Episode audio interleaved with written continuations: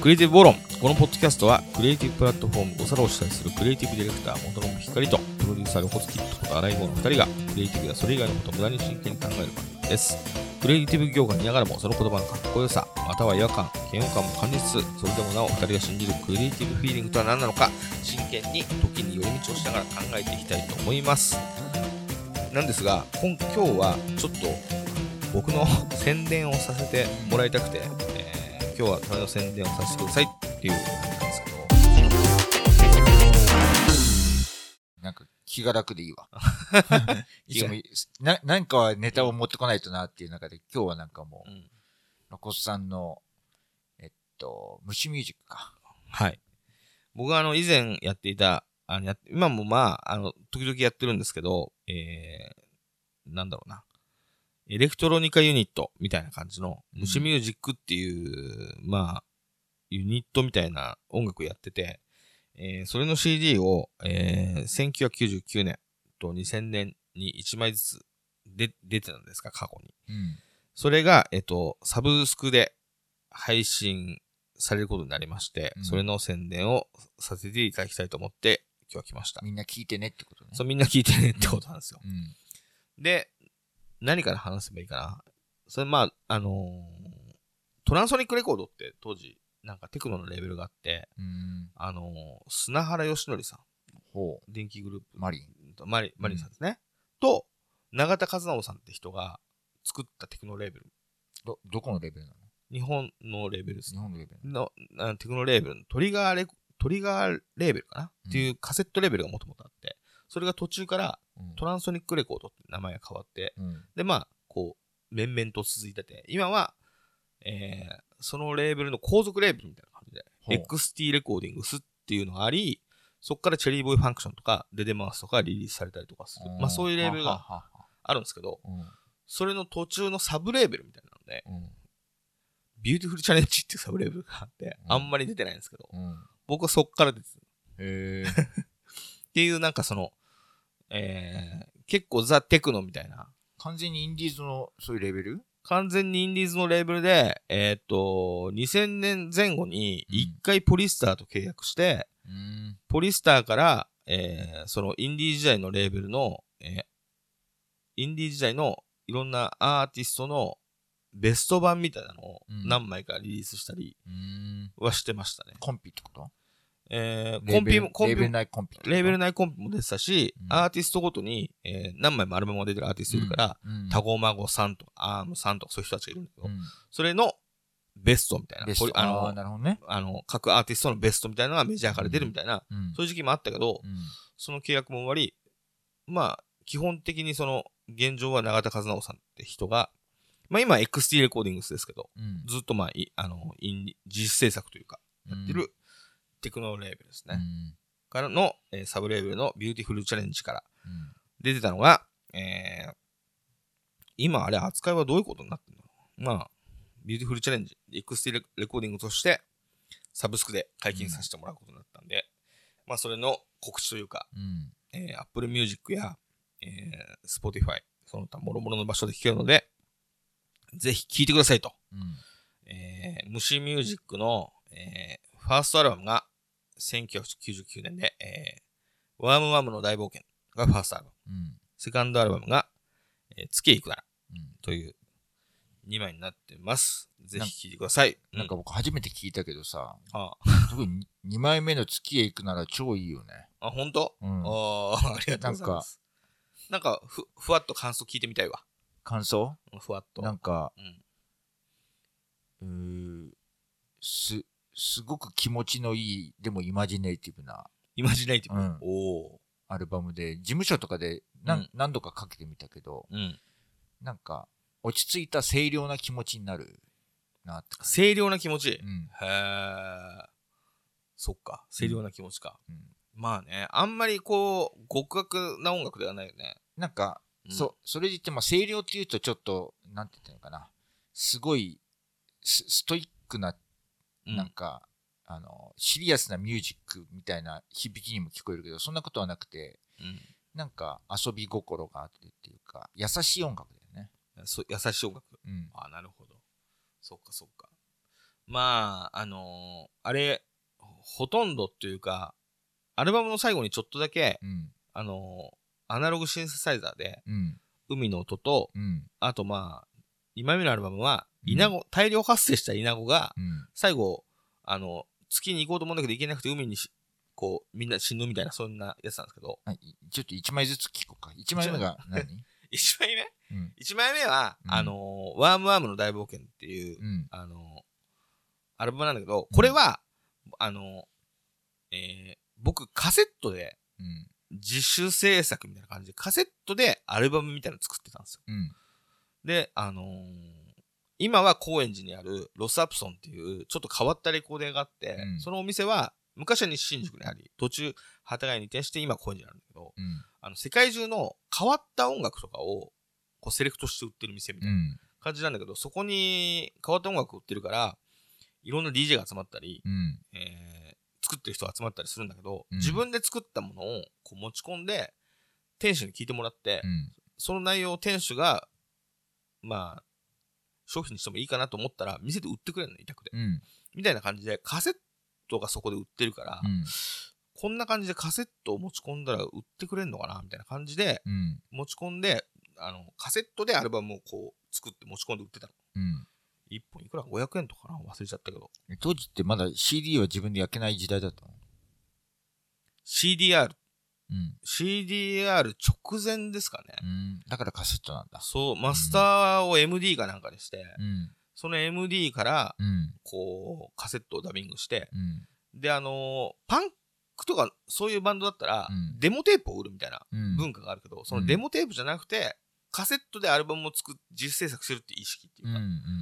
で、それを売ってたんですよね。うん。で、3本、4本ぐらい、あの、アルバムを虫ミュージックとして、うん。そこの店で、うん。もうな何十本とかレベルですよ。うん。あのー作ってたら、あのーお店の人が、あのー雑誌に載っけてくれたり、買ったライターの人が雑誌に載っけてくれたりとかして、うん。それでね、そのカセットを買って聞いた、その人が、CD、これ CD にしないって言ってくれて、そのカセット自体のうんアルバムのベストみたいなのが1枚目の CD なんです。なるほど。それカセット時代から絵ってついてたの？なんか絵はね、あの、えーっと、え、絵がついてたのってのは、あの、今のそのアートワークは、うん。文字パチフレッシュってやつが描いてるうん。絵なんだけど、うん。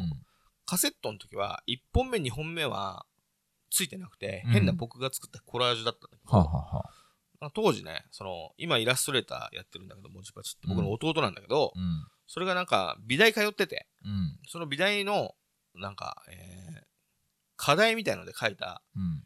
あのーちょっとアリが歩いてるみたいな絵があって、これいいじゃんみたいな。うん。で、3本目のカセットを作るときに、うん。これジャケットにさせてくんないっつって、うんもらって、うん。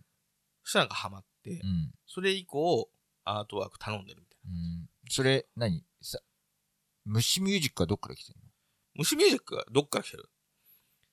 あの、えっとね、まあね、その時ね、いろいろやってたんですよ。うん。一番最初音楽作った時はサンプラーで作ってとかいろいろやってたんだけど、うん。だんだんこうサンプリングってうん。大変っていうか、うん。サンプリングしてその細かいパーツをいっぱいこうパズルみたいに組み合わせて、うん。なんか非常に大変だから、うん。サンプリングじゃなくてシーケンサーのもう元々デモで音作り込んであるみたいな、うん。シンセサイザーのシーケンサーだけで作ったらうん完成まで早いから、うん。まあそういうのやりたいなーみたいなうん。のと、あと、なんだろう。そん一番最初にやってた時に、露骨キットって名前で始めちゃったんだけど、うん。ちょっと名前変えたいなと思い出しちゃって。うん。それで、えー、新しい名義考えようと思って、うん。解明するつもりで、あの、ちょっと、こう何？どっから来たのって言えば、ちょっと、あの、虫っぽい音楽、うんちっちゃいサイズになった時に、うんちっちゃい音がツッとか、うん。とかが、うん。あの、打ち込みだとそれをさ、大音量で聞けるけど、うんそれが現実世界で聞こえるとなると、うん。自分のサイズがめちゃくちゃちっちゃくないと聞けないんじゃないかっていう。うん。なるほど。って音が、うん。あの、エコーかかると、スワーってなったりするのも、うんそんなちっちゃい音がエコーかかっても俺たちの目には聞こえないけど、うん。例えば空になったティッシュの箱の中に、うんで、その音がして、うん。アリぐらいだったらその音が響いて聞こえるかもしれないなとか、うん。なんかそういうので、なんとなくこう、ぼんやり虫ミュージックって名前、鉄子さんも好きだし、虫も好きだし、いいかな みたいな感じで、うん虫ミュージックで解明するつもりで、うん。そういうの作って、うん。で、これから虫ミュージックでやっていきますと思って、うんカセットを作ってその店に持ってったら、いいねって言ってくれたんだけど、うんそのレコード屋の店主が、うんいろんな人に、うん。この虫ミュージックってのを露骨が新しく始めたんだよみたいな感じで、うんあの名前をアップデートしして紹介してくれないとか露骨のやってる虫ミュージックみたいななんかバンドみたいな感じになっちゃってなるほど。まあいいかそれはそれでみたいな露骨キットがやっているユニット虫ミュージックっていう立ち位置になっちゃったのねなっ。てでまあ、別にいいかみたいな感じうんでそのまま受け入れて、うん。そうですみたいな本当は虫ミュージックさんってうん。呼ばれるつもりで作ったのね。そっかそっかそっか。名前を変えようと思って変わんなかったんで、うんねみたいなそれが1枚目でそれのいそれいくつぐらいの時？えーいくつかなだから、えーっと、えー1998年とかだから、24年前ってこと？そっか。20そうだね。うん、そうすると、23歳とか、ええ露骨キットってそんな昔から使ってる名前なんだ。うっかり、へえ、そっかそっか。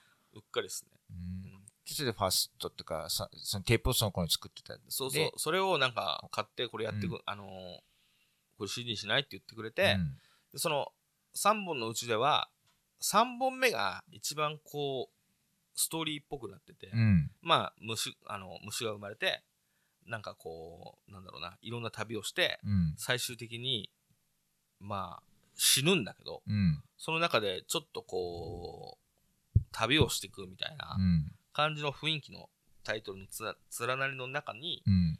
ファーストセカンドの違うのを間間にこうインタルード的に入れてるみたいな感じになってる、うんそれは僕はやったわけじゃないけどうん。そのレベルレベルの人が曲順と考えてくれあ、そっか。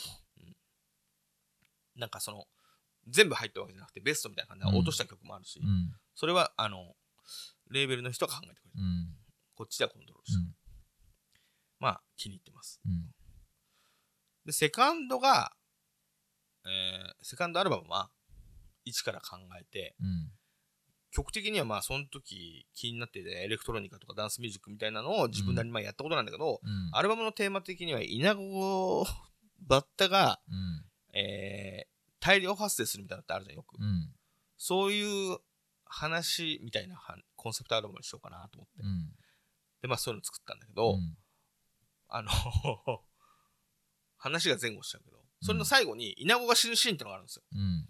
その稲子が死ぬピューンみたいな死ぬ音みたいなのは、そのレーベルの人にアナログシンセサイザーで、うん。ちょっと稲子が死ぬ感じで音出してくれませんかってお願いして、うん。それだけは人に作ってもらった。うん。それ以外は、あの、一体型の、えー、なんだろう、MC505 っていう一体型のシーケンサー1台で作ってるんですよ。うん。で、それ以前、その、1998年に急に音楽を僕始めて、うんそれ前までは全然音楽作ったことないから、うん急に始めて、急に作り始めて、うん。もう2週間か3週間ぐらいですぐもうロサプソンに持ち込んでみたいな感じの、盛り上がってそんな感じになっちゃってたから、うん。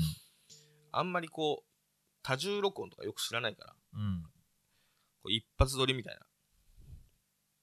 な。なので、音楽ごっこをずっとしてる感じで、うん。その機械で。うんこれで作れる、なんか、テクノっぽいものとか、うん。そういうのを、まあ、その時作ってたって感じですかね。今もその機械持ってん持ってますね。のうん、その機械、まあ、今はパソコンでも音楽作れるようになったけど、うん。うん。やっぱその MC505、どこのメーカーなんですかローランドですね。うん。でね、あの、ちっちゃいね、液晶のね、あのーモニターみたいなのがあるんですよ。で、えっと、このサブスク解禁に合わせて、うん。合わせてってことはないけど、7月の3日にね、うん。江ノ島のオッパラって場所で、うんそのレ、あの、XT レコーディングのうん。イベントがあるんですけど、うん。その時に、ライブやれって言われてて。うん。で、まあ、ライブ、当時もよくやってたし、うん。あと、たまにやってるんですよ。うん。あの、思い出したようにね。うん。えーミニコミっていうドイツ人がやってるネットレーベルでうん。シングルを出しませんかって言われて出したタイミングで、なんかラフォーレ原宿でライブやったりとか、なんかたまにやってるんですけど、おしゃれなとこでやってんね。まあその時はね、なんかギャラクシー関係のこともあったとであーそっか、そういうのやったりとかあるんだけど、まあなかなか久しぶりで、うん最近そのライブがあるから、うん昔のパターンももちろん気遣いに残ってるから、うん半分ぐらいはそれやるとして、せっかく最近やるんだったら新しいの作りたいじゃん。うん。それで、まあ、こう、ボタンを押しながらやってるんだけど、うん。液晶が死んでてさ。液晶が死んでるけど、うん死んでるのは液晶のちっちゃいこのモニターだけだけど、うん操作は一緒だから、うん。一応こう、説明書見ながらさ、うんこのボタンを2回押して、これを押したら、ステップ入力が始まるだろうみたいなのやりながら、で、昔はよくやってたから、うん大体覚えてるけど、うん一応説明書見ながらやるんだけど、うん。スペランカーってすげえ難しいクソゲーがあって、うん。それって1周すると、うん2周目、アイテムがさ、非表示になるへえ。で、その場所に行くとアイテム取れるんだけど、うん分かってないと取れない。うん。で、3周目は、うん。行って、ジャンプしないと取れないみたいなさ、うん。その、どんどんむ、覚えてないとできない難しいことになってくるの。なんかその難しいレベルアップさがクソゲー感があるい。や、クソなんですよ。しかもね、主人公すぐ、あの、階段ちょっと踏み外したらすみたいなあ。そそういうの有名だね。そうそうそうそうそうん判定が厳しすぎるってね。そうそう、うんそれみたいな感じで、あの、なんか、久しぶりにうん505起動して、じゃあライブの仕込みでもするか、つってやったら、表示が全く見えなくなってて、うん覚えてないと打ち込みできないっていう状態になって、なるほど。そう、これ、スペランカの2周目みたいなことになってんなと思いながら、うん。あの、何？説明書見ながら頑張って打ち込んでますね。それを、お、お、僕、音、そういう楽器あんまり詳しくないからあれだけど、うんお、音だけが欲しいだけだから、うん。パソコンでなんか MIDI かなんかで繋げて、外部からのその入力っていうか、そういうインターフェースをパソコン側に持っていくことできないいや、できるかもしれないけどの、うん。だとしたらもうパソコンで全部やりゃいいんじゃねえのってことになっちゃうな。でもな、中の音源じゃなくてさ、その、ハードウェアの音源がいいんでしょ？そ、それを使いたいがための機材って考えれば。そういう感じでもないのよね。なんだろう。んあの、もっとそんな、ちゃんとした話じゃなくて、ココピー機の音が鳴っちゃった。ごめん。いや、全然いい。うんえっと、そんなにちゃんとした話じゃなくて、うん。これを1個買えば、これで音楽が作れるよみたいなオールインワン機機なんですよ。っそそれはわかるよ。ていうレベルのうん。ものを使ってる俺だから、うん。それ、 MIDI でつないでパソコンで制御できるんじゃねえのとか言われても、うんまあできるのかもしれないけど、知らねえんだよな、みたいな。だから、あのーできると、できるかもしれない。まあなんか、俺からすると、ね、液晶が死んでて、うんスペランカー状態になってんだったら、もうちょっと楽なやり方があるんじゃないの？と思っただけ。うん。なので、えっと、メルカリでうん。状態のいいの売ってないかなと思って探してんだけど、うん出ると売れちゃうんですよ。この間もね、あのーパちょっと見てなかった隙にうん2台出て、両方ともなんか2万ずつぐらいで、うん。まあ、そんなに高くない。うん。2万円ぐらいだったら。うん。ちちょっと安いかもぐらいだったんだけど、値段だけど、両方ともすぐ売れちゃって、うん。すぐ売れるじゃんみたいな。なんか液晶があるやつ欲しいんだけどな、みたいな。もう、そんな昔の機材だから直せないか。ローランド側に持ってっても直せないか。どうだろうね。これね、2代目なんですよね。あ、そうなんだ。う。うんん。3代目かな？多分2代目だと思う。なんかね、前のやつが壊れ始めてう、ん。ちょっとパターンを演奏中にう、ん。こう、暴走し始めて。うん。これなんか、だんだんこの、ダメになってきてるぞ、みたいな。うん。で、新しいアルバムを作ってる最中なのか作った後なのか忘れちゃったけど、うん。これどうにかしないとやばいなみたいな、うん。思ってたら、誕生日に、うん。あの、今の妻が、うん。彼女が、うん。あの、誕生日になんかヤフオクかなんかで買ったみたいで。誕生日にプレゼントしてくれて、うん。でしかも、あの、なんつうの、あのリズムパターンをさ、うん。200パターン作ったやつをさ、保存できるんだけどう、ん。31歳の誕生日の時にさ、うん。くれたんだけど、うん。31のさ、うん。年齢のユーザーパターン31のところに、うん。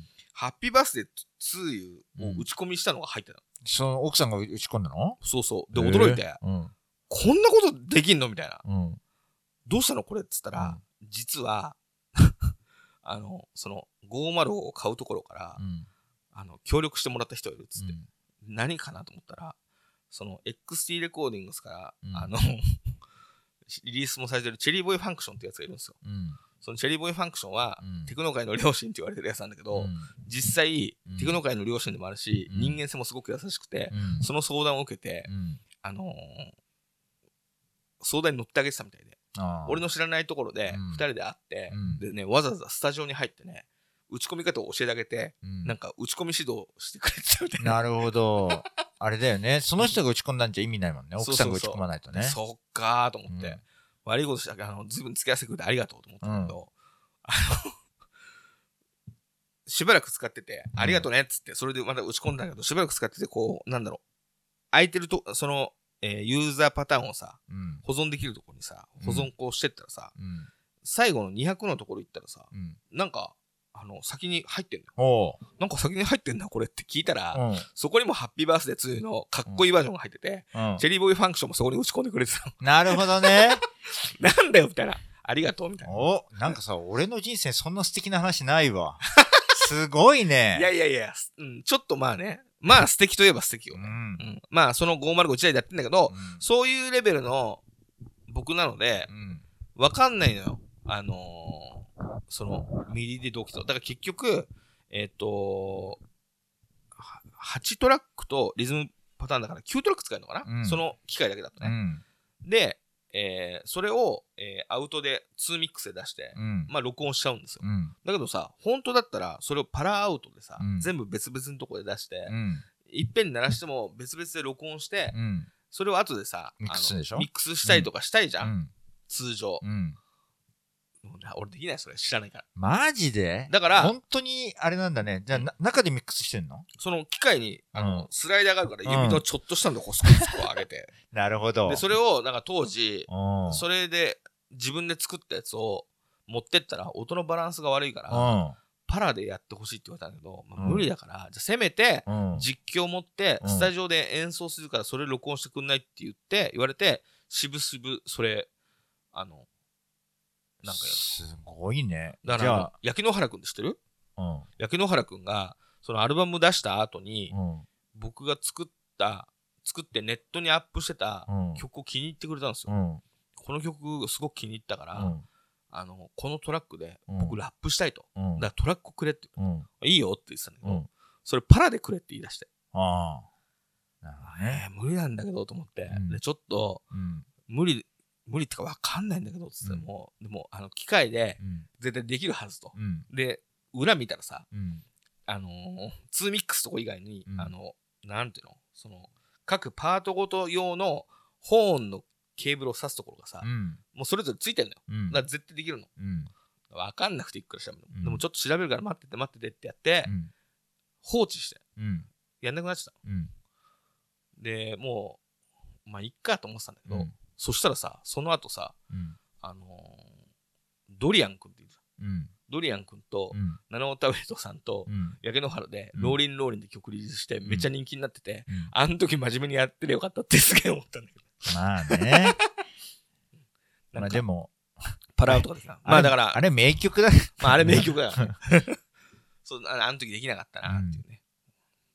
うわ、真面目にやってりゃよかったってすげえ思っなるほど。というた。ことはうん、うんあれだな、い今そういうマスターみたいなものが、そういう、マスター？うん。あマスターはあんのか。ないよ。俺は。だから、機材直出しってことだもんね。そうそうそう機材の中にすごいね。まあ、すごくはない。すごいというか、なうん生々しい音がするのかもね、その方がね。変わりないでしょ。うん。あでもあのーなんだろう。えー、アメリカとかだとさ、うん。200ボルトだから、ギターの音が太いみたいな話、あるね。本当かどうかわかんないけどあるじゃん。みたいな感じだから、うん。俺の機材もうんアメリカのコンセントにつないだらう、ん。太い音がするかもしれないけど。ね。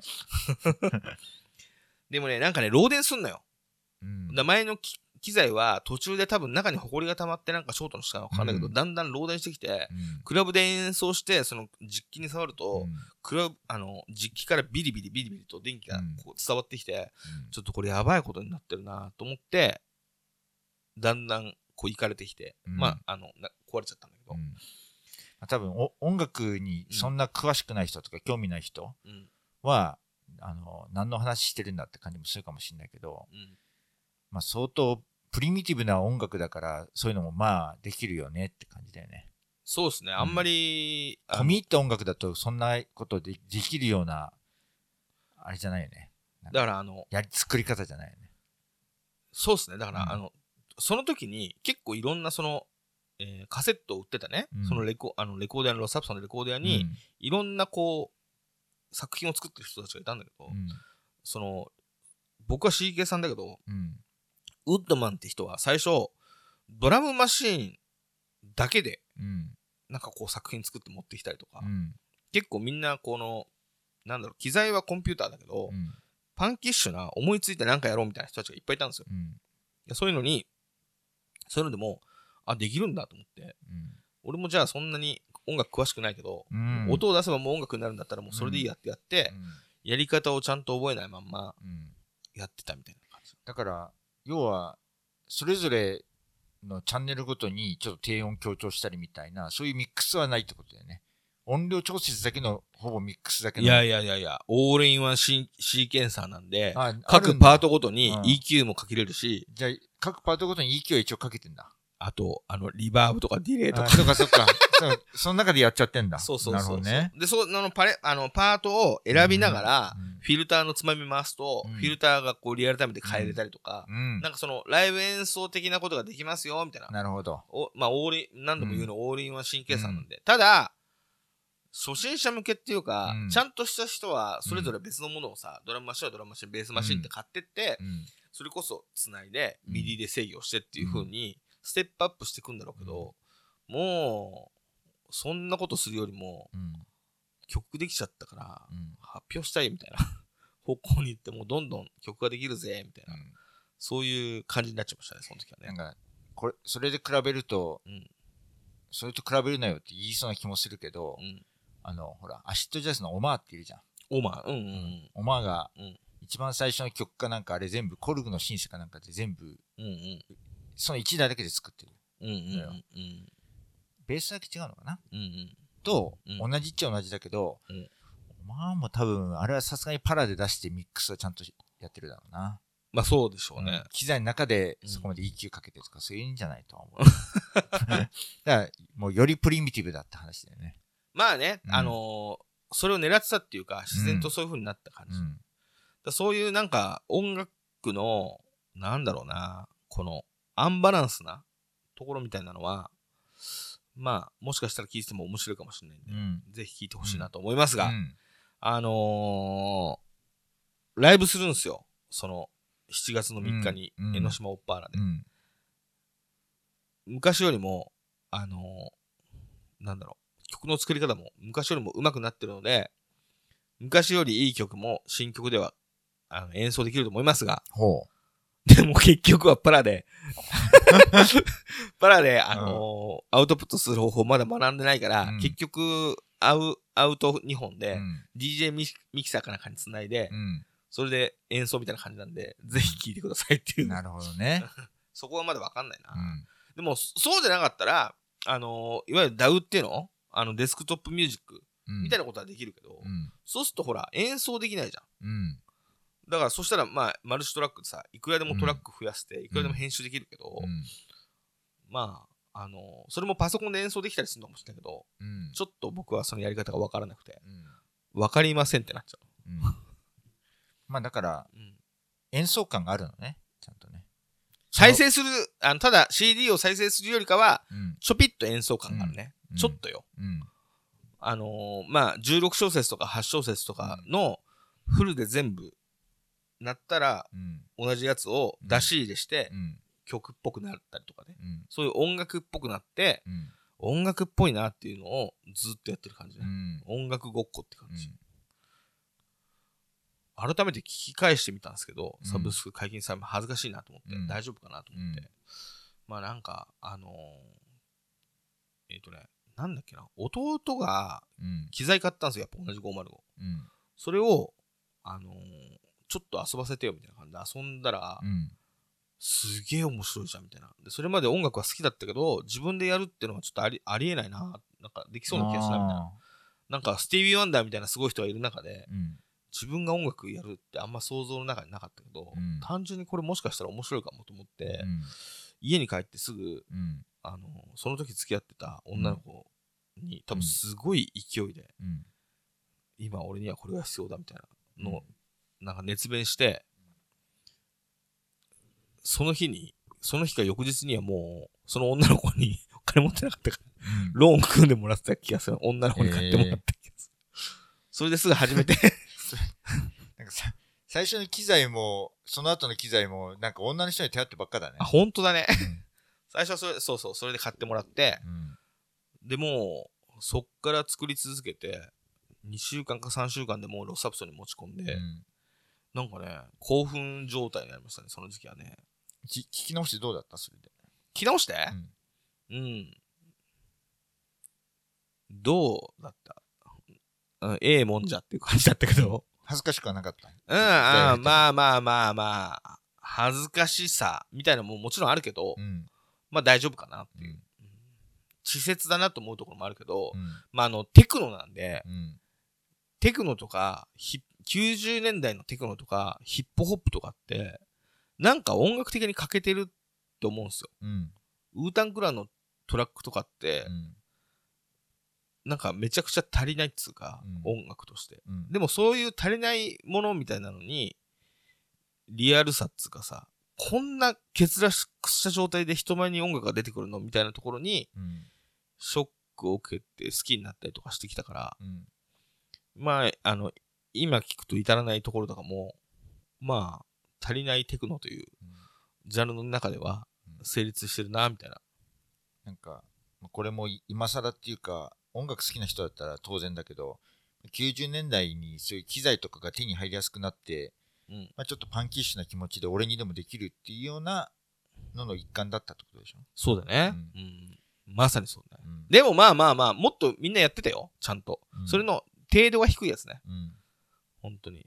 もっと、やっぱり、パンキッシュに俺にでもできるってなっても、結構ちゃんと、だからね、ウッドマンで一人なんですよ。うん。僕、その、ロスアプソンのにカセットをどんどん持ってくる中の一人で。うんその人は結構特殊で、えー、最初はドラムマシーンだけでやってて、うん。で、MTR にドラムマシーンと何か多重録音みたいな。それでカセットで撮ったものをちょっとピッチ変えて使ったり、MTR を使って変なのをやり出したり、した後に、えー、ヤマハの QI なんとかっていう、ちょっとちっちゃい機材。うん。ちょっと大きめのゲームボーイアドバンスぐらいの機材。うんそれ1台で、うん。なんかアルバムをたくさん作り続けた人がいたの。うん。なんか死んじゃったんですけど、病気で。うんその人がとにかくすごいパワーで、うん。当時周囲にこう、いろんな影響をうん。与えてて、うん。まあそれに結構、それの人のスピードに触発された？触発されてましたね。一緒にね、一緒になんかこう、ジンみたいなの作ったりとか、うん。なんか交流が結構あったんで、うん。その人ほど僕は多作じゃなかったけど、うんその人に引っ張られて、じゃあ俺は今度こんなの作ろうかな、こんなの作りました。うん聞いて聞いて、みたいなのをワイワイ、あの時やってて。うん。まあ、あの僕は今も、あのその延長線上でうん。音楽、なんとなくやってるけどう、ん。当時で新品でいくらだったの？8万ぐらいかな？わかんないけど。それは買いやすいね。うん。そんなことないか。まあ、10万ぐらいか。なんとなく、SP808 っていう、あの、サンプラーとうん。シーケンサー2つ買って20万ぐらいだった気がする。うん。確か。自分で買ってないから覚えてない。それ返したの？お金。いやー、そういう感じでもないよね。一緒に生活してたから。だから、まあだから、かえ、一緒に生活してても、それは明らかに誰のものかって言ったら、ロコさんだけのものじゃない？だけどほら、あのー一緒にご飯食べたりとかするお金俺が払ったりすることもあるじゃん。まあそんなあれど、一回ね、あのね、俺がその時してたバイトで、えー、派遣のバイトかなんか行ったら、うん。漫画がさ、あの、家一軒、うん。ゴミ車が来るからこの家にあるものを全部捨ててくれっていう派遣のバイトがあったの。うん。で、その機材買ってくれた女女の子と、うん。まあ、住んでる時期にそのバイト行って、うん。そしたらね、家の中にさ、うん古い漫画がすげえいっぱいあったの。で、手塚治虫とか、うん藤子不二雄とかの古い漫画いっぱいあって、うん。赤塚不二夫とかもあった。うん。で、それ全部捨てるってわけ。でこれはまずいと。うんこれはマンダラ系に行ったら金になるぞと思ってさ、そんで、あの、ここにある漫画もらっていいですかっつって。いいけど、うん荷物になるぞって言われて。も全もう急がないと全部捨てられちゃうから、うん段ボールに一生懸命詰うん。めて、うん。段ボールね、2箱分ぐらい作って、うんでも持って帰れねえからタクシー乗って。で、俺これはもう、最低でもうん。3万とか4万になるんじゃないか。うんで。も持ち帰れないから、おう段ボール2箱だけ作って、うん。藤子不二雄までは行ったけど、赤塚不二夫、石森章太郎は、もういいやと思って。ええ。ええでしょ、うん。それを持って帰ってさ、うん。あのーこれは、売れると思う。うん。つったら、うんすげえバカにされて、うん。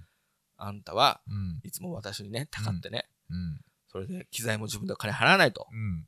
それで今度はゴミを持って帰ってきて、これが金になるとか、本当 アホみたいなことばっかり言わないでくれってすごい怒っちゃって。あははは。いや、でもこれは本当売れるから、うん明日じゃあこれ真ん中の二人で持ってってね。どうやってそれも家まで持って帰ったの？いや、もう、あの、徒歩っすよ。マジ？頑張ってでっかい段ボール。だから、ここんなんですよ。ああ。あの、電車は乗ったの？え？歩きだけで？えっとね、3駅分ぐらいの距離感だったの、なんか場所が。はだから、なんか頑張って歩いて家まで持って帰ったの。たねそりゃ一回乗るみたいなのもなんか、うん。歩きがうんあるみたいな感じだったから。なるほど、なるほど。で、うん。散々バカにされてさ、うで、あの、なんだろう、それを、うんあの、あれ買って、あの、キャリーみたいなの買って、うんキャリーの、うんで縛り付けて、うん真ん中に持ってって、うんこれでもうほんと金になったら、うん。あの、この金全部その日に、うんね洋服買ってもいいし、焼肉食ってもいいし、ん全部使ってやるよ、つって。うん。で真ん中に行ったらさ、うん23万ぐらい。うわなるよね。なるよ。俺はでも2、3万と思ったから、あの、買い取りの人がうさ、ん。少々お待ちくださいとか言って、あの、社長いるの、真ん中ってあの、うん名物社長。昔ね。そうそうそう。んその電話して、うん社長できて社長買い取り。うわそれでさ、なるほどで、あの、漫赤塚不二夫とか牛森章太郎の漫画は無理だったけど、うん。ちょっとあの、なんだろうな、カードうん。みたいなのをだあのこれ捨てるのもったいないなと思って、うん。手塚治虫のアニメの、うん。なんか孫悟空の「我は悟空」忘れちゃったけど、なうんかそんなのの、うん。なんかカードみたいなのがあって、そのカードが段ボールの隙間に入るから、うんこれもったいないからってそれもこう入れてたらさ、うん。そのカードもさうん。1枚500円みたいな感じでうん。カウントし始めたから、うん。500円って言ったみたいな、うん。それであのこれが、えー2500円だろ？みたいな感じで言ってるから、うん。これ何の話してんのかな？みたいな感じでずーっとさうん。その時の彼女と顔を見合わせて、最後23万いくらいくらですみたいな言われて、こう、黙っちゃいましたよね。うん。で、そのお金は、あの洋服とか買っていいみたいな話したから、うん。一緒に焼肉食って、うん。で、何でもいいから買ってやるよみたいな感じで、洋服とか買ってたら、うん。本気で、うん。その日に全部なくなって、ええショック受けたんだけど、うんとかもやってるから、うん単に、あの お金は返してないけど、二人で楽しく生活してたよって、その時は。な、なんかさ、ま、貧しい人間の、うんなんか、でもお金使えるときは使っちゃう、なんか、そういう話ダメだだねね。。本当だね。うんでもね、その時楽しくやってて、その人はね、演劇かなんかやってたの、演劇。うんだから、えっ、とね、えー、その時期に、二人でコントのカセット作ったりとか、うんその子と、うん。コントやったり、えー、その子が出てる、結構、痺れるさ、うん。辛い演劇作品の、うん。あの、選曲、そのうん。サンプラーで編集したのやったりとか、うん。まあ結構機材使って二人でエンジョイしたから、なるほど。いいんじゃない？みたいな。なるほど、なるほど、なるほど。うん。あの、でね、あの、俺がいない時に、うん。その子も、うん。俺の、俺のいない時に、その、シーケンサーでさ、変なパターンみたいなのさ、こう、打ち込み始めた。それが、やっぱほら、ダンスミュージックもさ、知らないし、うん。シーケンさんなんかも知らないから、うん。ほんと、驚くようなさ、うん。謎のパターン作る。それで、本当に壺の中から、うん。虫がいっぱい湧いてきましたみたいな聞こえる、うん。すげえやばいパターンを作ってきたことあって、うん。俺がちょっとバイトかなんか行ってる時に、うん。これ俺じゃ考えつかないな、みたいな。うん。で、それはね、あのーその、昔カセットを出した時に、うん。CD は1本目、2本目、3本目のベストを作ってくれたんだけど、うん。その、それをなんか作ってる作業の時にう、ん。4番目にね、うん。もう1個アルバム俺作ったんですよ、カセットで。カセットでね。うん。で、CD になった時はまた丸々作ったから、そのうん。4番目のカセットっていうのがうん。CD になってないんだけど、うん。これはね、なんかそのうち、まあ、あのバンドキャンプか、うん。もしくは、あの、もしかしたらレアトラックスみたいな感じでまた配信してくるかもしれないから、うんそのうちあれなんですけど、それの中に収録されてて。あの、それはね、あの、ミミズ、みなんか湧いたミミズの後を追ってったら、うん。ミミズ桃源郷があって、うん。ものすごい世界に連れてかれたみたいな、うん。このミミズどこまで長いのだろうっていうカセットあって、うん。それの最初と最後に、うん。あの、その彼女が作ったトラック入ってて、うん。同じトラックなんだけど、うん。最初壺を開けるとめちゃくちゃミミズが出てくるんだけど、うん。まあ、あの、主人公が旅して、うん最後ミミズの国から帰ってくるときに、お土産を持って帰ってきて、その玉手箱を開けると、またミミズが出てくるってトラックでもう一回使う。すげえな、つって。てかまた素敵な話だね、それはね。何が？ミミズ？うん。違う違う違う。あ、曲を使っ 使ったってこと？そうよ。ミミズの方じゃないよ。素敵かなう。ん。なんかさ素、敵エピソードだよ。素敵エピソードかな。なんかでもほら、一緒に遊ばない？そういうの。あんまりさ、お奥さんとなんかやったりしないの？そういうの。なだから、あの、家でなんか作るとか、うん。なんか興味本位で作るってことが、うんないからさ。し仕事であくまで作ってるだけだからさ。その仕事を奥さんと一緒にやったりしないの？しないよ。あ、そうなんだ。だって仕事は仕事だもその仕事でさ、奥さんとも、なんか、一頃俺、毎月毎月、ん。うん。クイックジャパンにこちっちゃいコラム書いてる時期あったのよ。うん。で次のどうしようかなみたいなしてた時うに、ん。ハンギョドンって今すげえ売れてるの知ってる？今。たった今。知らない。今、ハンギョドン売れててさ、うん。サンリオのショップ行くとさ、ハンギョドンがすごいあるんですよ。うん。喜ばしいハンギョドンファンとしては。うん。で、妻がすごいハンギョドンファンで、うん。あの今みたくハンギョドンが人気じゃなかった時に、うんもう日本でのハンギョドンの人気が一番冷え込んでる時に、うんハンギョドンのことをちょっと記事にししないみたいなうん。感じで、あのー何？作者の人に連絡して、うん。それで、クイックジャパンでハンギョドンのコラム書いたことあるの。はあ。それを奥さんと一緒に、うん。ネタ出しどうしようかなって最初俺考えてたら、ハンギョドンどうみたいになったから、じゃあうんいいねみたいな感じで、一緒に取材して、一緒に記事書いて、あの、連名、連名でクレジット。そうそうそうそう、連名でクレジットしたりとかしたよ。そそういうの結構すぐやる方なんだけど。やんない？い や、ない。なんか、うん。それ楽しいノリじゃないもんね。何が？自分が仕事でやるのは。なんか、なんだろう。うん。まあもう、コンセプトを作るとか、時に奥さんに、まあ、どっちかといえばうん。考えたものをうん、これ、そう、そうあんまり、そういうものづくりとか、うん。興味なかったり、うん当たり前だけど、プロフェッショナルじゃない人うん。がこのアイデアをどう思うかなっていうので意見を聞いたりすることはあるけれど、うん。なんか一緒に作る感じとかそういうのはちょっとないかな。へえ。すぐやっちゃうな。その時々の。付き合ってる人と。うん。そうかう。ん。それは多分、海外っぽいね。海外？うんすぐ海外のさ、それもインディーズのミュージシャンうん。とかうんがこうやって日本公演に来たりすると、なんかうん奥,さんが踊ってたりとかさ。なんか昔、ジェームス・チャンス？うん。あの、サックスの、あの、ノーウェーブの人か。うんうん。がこうやってなんか、パフォーマンスしてて一緒に踊ったりなんだったりして、これ誰だろうと思ったら奥さんとかさ。そういう感じに近いね。俺、あのか、海外っぽい。ククイックジャパンの、うんその、今の、まあ、かあの、妻？うん。まあ、その時は彼女だったけど、うん。と一緒にうん。記事を書く時のうん。クレジットとかあるもんね。うんユニット名みたいな。なんていうの？それね、あの、足塚健康って言うんだけど、うん。あの、妻の名前が涼子っていうのよ。うん。で、良い骨って書いてうん、健康って読むんだけど、うん。あの、漫画道俺すごい好きだよ。ま、そうか、そう漫画道すげえ好きで、うん漫画道がすごい好きで、あの、付き合い始めの頃に、うん。漫画道読んだことないっていうから、うん。読めよ、あんな面白いもんっつって、うん漫画道の面白さみたいな熱弁したら、読みたくなって、うん。あのーなんだろう、読んで面白かったみたいになったわけ。うんで、その時、付き合い始めで、うん。はっきりと、うん。付き合ってると付き合ってないのの中間みたいな、うんちょっとふわふわした時期で。で、俺、この子と付き合うのかなみたいな、うん。思ってた時に、うん。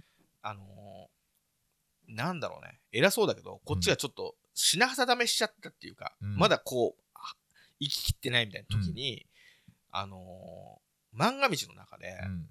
あのー、漫画道夫ってね、あうんあの A 先生が、うんタクシーの中でう、ん。原稿をなくすっていう夢を見る怖いシーンがあるんですよ。はいはいはい。すごく怖いじゃないですか。うん。で、寝てる、一緒にいる時に寝てる時に、うん。あのー、彼女うなされてて、うん。どうした？って起こしたら、うんはぁっつって。うんでも私、夢の中で、うん。あの、漫画家になってて、うん。あなたと二人でうん作家になってて、うんタクシーの中で原稿をうん。なくすやばい夢見たっつって。うん。何？と思って。うん。俺と二人で漫画家になったの？っつって。うんで、聞いたら、うんそれの夢の中で、うん。俺たちの名前、俺たちのペンネームがうん、足塚健康で、良い骨で健康っていうペンネームだったって聞いて、うん。もうこれは付き合うしかないみたいな感じで付き合ってくださいみたいなうん。感じになって、うんっていう夢があって、それから撮ってんの。ああ、またなんかいいエピソード第3弾だわ。いやいやいやいや。今日すごいね。いやいや、すごくないですよ。っていうね。うん。なその、だからその、えーっと、ハンギョドンのコラムの時と、うん。あと、消しカスくんっていうコロコロコミックで、うん。まあ今も長く続いてるんだけど、うん消しゴムが主人公のさ、うん。面白いギャグ漫画があって、うんそれの取材も一緒に行って、まあそれの時はいつも足塚健康っていうクレジットで、うん。あのーなんだろう。なまあ、クイックジャパンの人には、うんなんか、僕らの遊び場にしてしまって申し訳ないけど、うん。クイックジャパンってさ、今知らないけど、昔さ、後ろにさ、あの、ちなんだろう、ライターとかのクレジットがさ、うん愛用順にバーって並ぶじゃん。知んない、うん。なるんですよ。うん。で、四角いマスで、うん。その人の顔がさ、うん。ちょっと乗るんだけど、それも二人のプリクライエーイみたいなの乗っけて、うん二人でわーみたいな感じで、うん。まあ、あの原稿料とかも安かった気がするけど、うん。なんか楽しく勝手にやらせてもらってました。なんか20年前ぐらいのノリの、なんか感じだね、雑誌も含めて。今でも別に俺仕事の時いつも聞くよ。聞いたりするけど、いやいや、その雑誌にそういうので、プリクラでイエーイみたいな感じとかさ。まあね、プリクラ的なね、うんプリクラじゃないけど、んか二人の。うんなんか20年前っぽい、うん。なんかそういうノリを感じる。でも気づかれてないと思。そううん、気づかれてない。あの、分かってて、あの、向こうは乗っけてる感じじゃなくて、うん普通に、あ、この写真を使うんだみたいな感じで、ドライな感じで、う。うん。なんか送られてきたからこれ使うみたいな感じで使ってるけど、うん。まあ僕たちは楽しくやってる。うん。あんまやんないんだね、じゃあね。自分ひと、その時々のなんかその人と、そう、やんないんだ。その時々のなんとかってか、あるほど恋愛経験もないしね。いやいや、俺もそんな別にないけど。うん。そうかそうか。まあ、あのー聞いたら思い出した。そういうのも。なんか、うん確かに話が聞けたよ、いっぱい。まあまあまあ。そっか。あとはそうだな。えー、新しいのもうん。作ってるんで、まあ、うんいつかそれもみんなに聞いてもらいたいし、うんまあ、まずは、うん。サブスク解禁されたのをうん。みんなに聞いてほしいなと思います。よろしくお願いします。うんどうどうでした？えー、なんか考えてくれたんでしょ？ああ、だからさ、うんうん。結局、今の話聞いてても、音楽、た本体の、うん。どんな音楽かって話をほぼしてないからあ、さ。待って待って、じゃあパッと話すよ。それをうさ、ん。一応自分がうん。キャッチコピーを、うん。特に2枚目が俺好きだからさ、あ2枚目につけるんだったら、うん。こんなのどうって言って、キャッチコピー？うん。ああ。そそれを言うことで、そそういう音楽じゃないんだよなっていうところでどんな音楽かがちょっと分かってくるんじゃないのって気がする。なるほど。ううんまず、キャッチコピー。まず第一弾ね。第一弾。うん。えっと、坂本龍一、千のナイフ4、NHK 科学番組4、レイモンド・スコット2。へえ。すごいね。お俺の聞いた、なんなんとなく、あの、聞いた感じで感じる感触。はあ、すごいっすね。どういうこと？すごいね。すごいですね。ちょっと見して。なんでなんで？な、坂本龍一が 4? 坂本龍一、千のナイフ。うん。四おう NHK の科学教育番組おうおうなるほどね。四うんうんで、レイモンド・スコット2。はあ。もう一回聞きたいぐらい褒めてくれる。すごいね。マジ？これで褒めた感じになる？いや、褒めてるでしょあ。ちそれはょっと課題評価だな。課題、あ、ででもね、うん。これはちょっと辛いんですけど、自分のうん口から言うのはうん非常に辛いんだけど、うん。あのー、何？坂本龍一をうん。経由に出してくれた人うん3人目なんですよ。うん。でもね、3人しかいないし、うん。ちょっと俺はそれが出てくるためにう、ん。すごい辛い気持ちになる。なんか、なんかほらあ、あの、千のナイフってさ、うんなんかちょっと民謡感みたいなのとかさ、ーうんうんうっん。ていうのがなんかちょっと、なんか跳ねた感じ？虫が飛び跳ねる感じとかなんか感じるんだよな、うん昔から。うんうんうん。なんか、ああいう感じがあるよなっていう。まあ、坂本龍一は高度すぎるけどね。高度すぎますよね。うんで、それが4なんでしょ？そう、4。で、あと、え NHK の教育番組うんそれはまあの、わかるよ。なんかうん昆虫科学番組とかで流れてさ、あの、ちょっとチャイルディッシュな感じね。子供っぽいっていうね。それはわかる。うん。でも、レイモンド・スコットはまたそれは褒めてんな、みたいな。あそうんで、その坂本龍一っていうののうんエッセンスはわかるんですよ。うん何かっていうと、うん。あのちょっとさ、うん音楽の知識なさすぎてわかんないんだけど、うん。こう、かっこいいコードあるじゃん。うん。坂本龍一が推しそうなかっこいいコードある。それを、あの、キーボード1個押しただけでもうそのコードになってるかっこいい音色があるのよ。うん。音色？んそうそう、だから要はもう、コードじゃないの？なんだ、その、コードなんだけど、うんまあ要は鍵盤1個にもうコードが入ってる、その音色を選ぶと、うん。もう全部その鍵盤で、そっか。っていうコードのやつがあるのよ。あれ、あれロコスがコードをこうやって押してない。押してないんだ。っっていうやつがあるの。押してるのもあるよ。うん押してるのもあるんだけど、うん多分その坂本龍一4ってなってるののうん4の中のエッセンス、うん今まで3人いるんですけど、うんこれまるで坂本龍一のもう自分で言ってて死にそうになるんだけど、そんなわけねえだろってことでね。うん。っていうののエッセンスは多分僕がそのコードの音色を使ってるところで思ってんじゃないかなって。ありがとうございます。でもコード感から感じてる感じじゃないかも。あ僕は、ね。本当、うんへえ、そっかそっか。うん不思議な。なんかむ虫が飛び跳ねるうん感じっていうか、なんか南国っぽい、うん。南国だけどでも夜の静かな感じみたいな。へえ。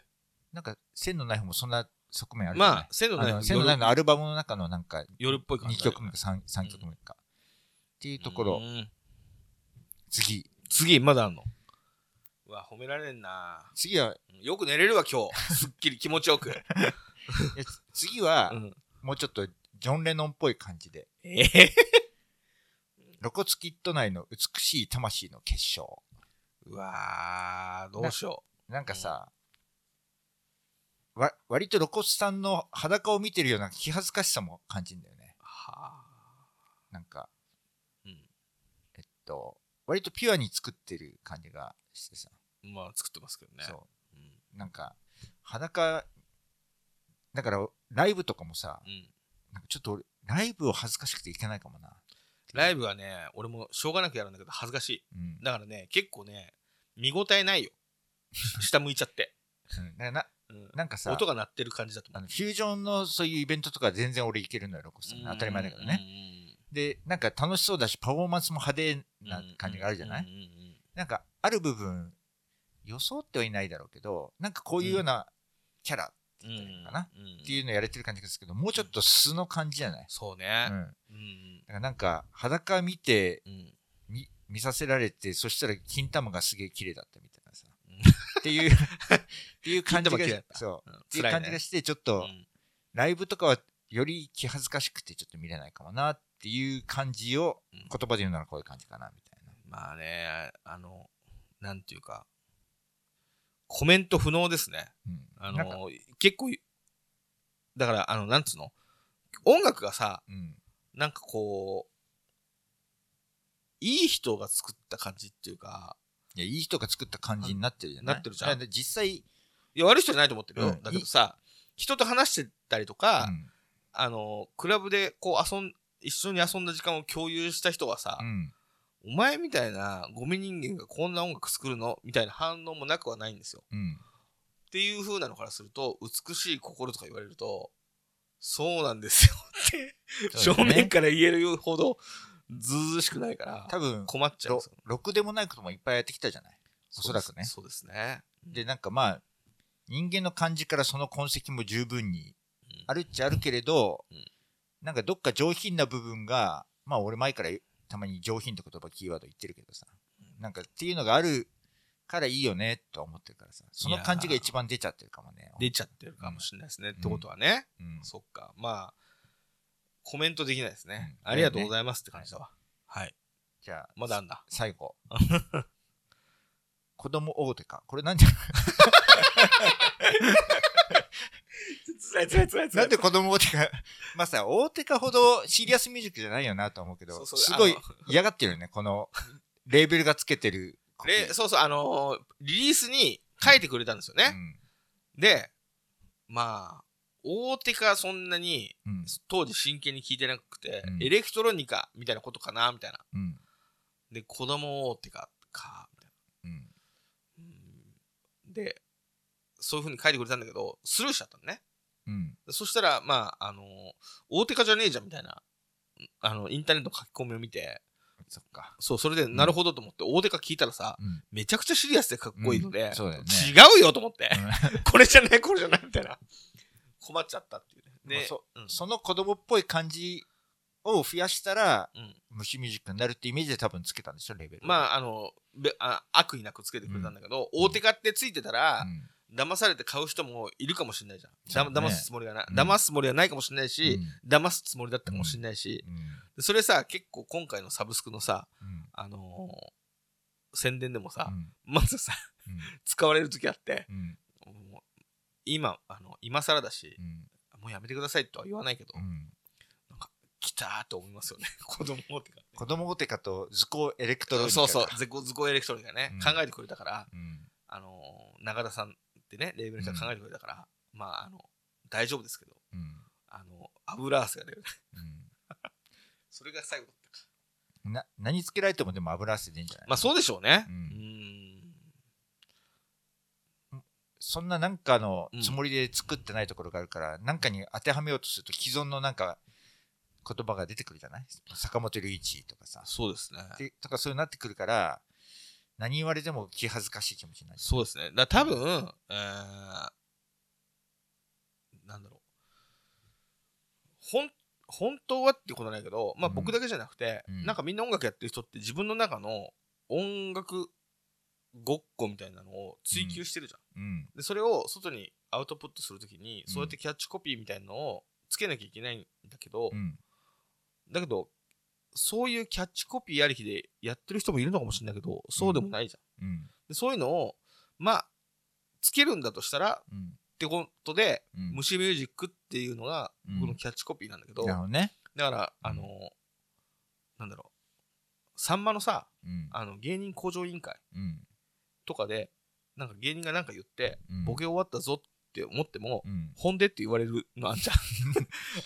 うん あれすごいやべえなと思うんだけど、うんみたいな感じ。もう虫ミュージックって俺は言ってんだけど、うん本でって言われて、いやーこれじゃダメなんだみたいな。そっかそっかみたいな。まずいなみたいな。それ以上ちょっと思いつかないっていう感じ。ななんだけど、えーしまあ、真剣に作ってますみたいな感じかな。なるほどま。あでもそういうの考えなきゃいけないかもね。次はちゃんと考えようかな。虫ミュージックの先、これはなんとかですみたいな。だから、あのー当時は、えーエレクトロニカがちょっとこう生演奏みたいなのと結びついて、フォークトロニカうん。とかね、うん。いう言葉の派生から、ムームみたいなう、ん。ちょっと北欧の可愛いうん。感じがうん。混入してくると、うん。ジャニスのキャプションに、うん。カワユトロニカって書いてあって、うん。カワユトロニカか、みたいな。うん。俺そっち行きてえな、みたいな。そうなの？そそう思ったの？当時？そ、その時はね、まあ無理かとも思ったけどうん、カワユトロニカかと思ってましたけど。だけどさ、作る時の裏側では、うん。そういう風な見た目になっちゃってるけど、うん。実はこう、ブラコンを参考にしてリズム組んでたり、うん。なんかもうちょっとこう、なんだろう、大人っぽいハウスみたいのを聞きながら、うん。それを真似して作って、うん。でもまあ、あの、それと同じようにはしする意味もないし、自分でもしようと思ってないから、最後は自分っぽい色になるけど、うん。っていうのやってるから、まああんまり、この、カワユトロニカでもないか、うん。とか思いながら、なんかいいキャッチコピーみたいなのが見つかればいいなと思ってるけど、うん。今言ってくれたのは嬉しいけど、うん。自分からは言えないですね。そうだよね。うん。これ僕の綺麗な魂の音楽なんで、よろしくお願いします。って、うん。言えないよね。うん。まあ今回作ったんですけど、まあ4は坂本龍一で、ほらえ そう。センナイフ4千奈四つの NHK 教育テレビう4んレイモンド・スコット2って言われて。あの、レーモンド・スコットに入ってるんで、星野源のファンの方もぜひ聞いてくださいとか言えないよね。うん。とか俺が辛いわ。俺がそう言ってさ、ロコさんが、よくわかりましたねって言ったら、俺多分聞くと思うわ。あ、ほんとそうよね。うん。やばいな、この人。そうそう。だから、その坂本龍一の名前を出してくれた3人目なんだけど、うんいるんですよ、言ってくれた人がう。ん。で、あの、ツイッターで、すあの、いついつの時期の坂本龍一のようなみたいなこと書いたんだけど、うんまあ、課題評価、もしくは誤読。でもうんもしかしたらなんか彼の中でなんか接点があったのかもしれないけど、うんそれはどうかなって内緒は思うんですよ。でもさ、そう思ってくれたんだから、うん。まあ、ありがとうございますって感じで、放置というか、うん。あの喜んで RT とかしてないよ。改めて、うん。4月3日に江ノ島オッパーラで、えーエレクトロダイナミックというイベントがあります。